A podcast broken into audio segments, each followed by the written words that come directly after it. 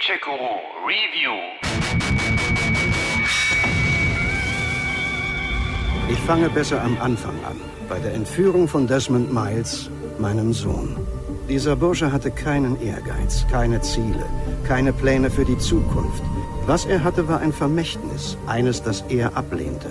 Das kostete ihn fast das Leben.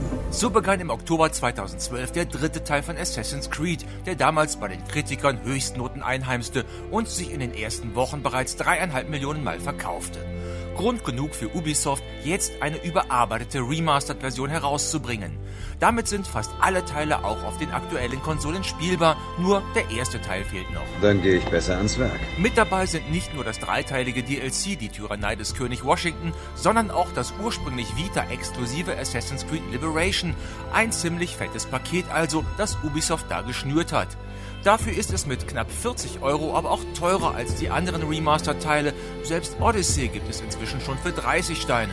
Inhaber des Odyssey Season Passes bekommen die Neuauflage allerdings für lau. Alles war umsonst. Überarbeitet wurde zum einen natürlich die Optik. Höher aufgelöste Texturen, 4K und HDR-Effekte auf der PS4 Pro und der Xbox One X, verbesserte Charaktermodelle, schärfere Kanten, verbessertes Licht, mehr Pflanzen und Passanten und so weiter. Auch wenn es mit aktuellen Games nicht mithalten kann, sieht das insgesamt doch recht ansprechend aus. Dann noch unseren Erfolg. Auf baldigen. Dazu kommen einige neue Gameplay-Elemente. Waffen müssen nicht mehr im Shop gekauft, sondern können gecraftet werden. Die Minimap zeigt die Blickrichtung der Wachen an. Außerdem lassen die sich jetzt auch mit Pfiffen anlocken. Alles Sachen, die heute Standard sind, damals aber noch fehlten. Wenn ich fragen darf, Sean, wo habt ihr das alles gelernt? Auf der anderen Seite enthielt Assassin's Creed damals noch Features, von denen sich Ubisoft anschließend wieder verabschiedet hatte.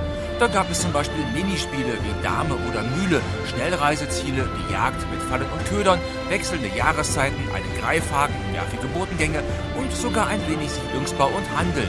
Insgesamt kann man aber im Nachhinein betrachtet sagen, Nicht schlecht, Jungs, gar nicht schlecht. Leider haben es aber auch einige Bugs und Unzulänglichkeiten im Gameplay ins Remaster geschafft. Beim Klettern bleibt Held Connor immer wieder mal gerne hängen, die übermächtigen Konter in den Kämpfen funktionieren nur zögerlich, das Schusswaffenhandling ist eine Qual, Ducken und Schleichen ist nicht drin.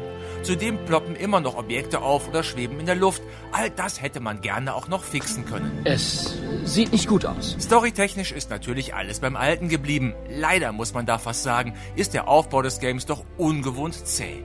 So spielt man in den ersten vier Stunden den Vater von Connor, um dann plötzlich auf den Sohnemann zu wechseln, was dramaturgisch ebenso verwirrend ist wie die teilweise merkwürdig willkürliche Aneinanderreihung der Szenen. Seid ihr sicher, dass ihr das Spiel so spielen wollt?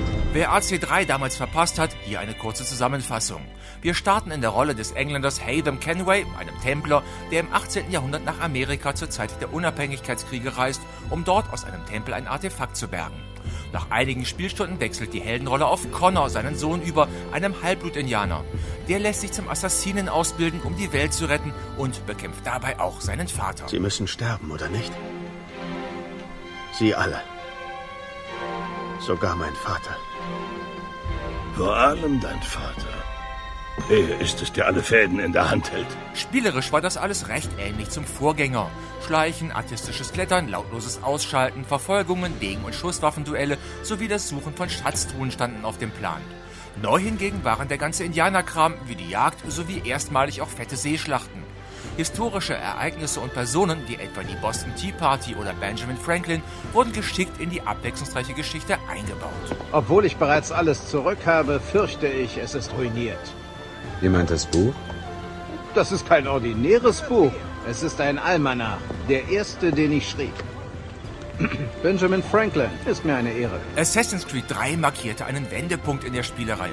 Es verabschiedete sich von der vorherrschenden Parcourskletterei und setzte mehr auf die Weite von Landschaft und Städten, führte die heute noch beliebten Seeschlachten ein und die Handlung rund um Desmond zu einem Ende.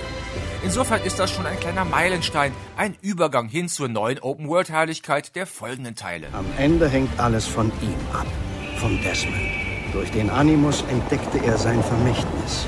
Entdeckte die Leben und die Geheimnisse seiner Vorfahren. So ist das Assassin's Creed 3 Remaster vor allem für langjährige, aber auch für neue Fans der Reihe interessant, die eh den Odyssey Seasons Pass besitzen und das Spiel damals verpasst hatten.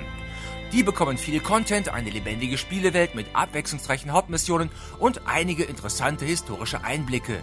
Wer den Season Pass aber nicht hat und Connor schon damals auf seinem Trip durch Nordamerika begleitet hatte, der sollte sich gut überlegen, ob ihm die grafischen Updates und die wenigen neuen Gameplay-Elemente wirklich 40 Euro wert sind. Nun, das war interessant.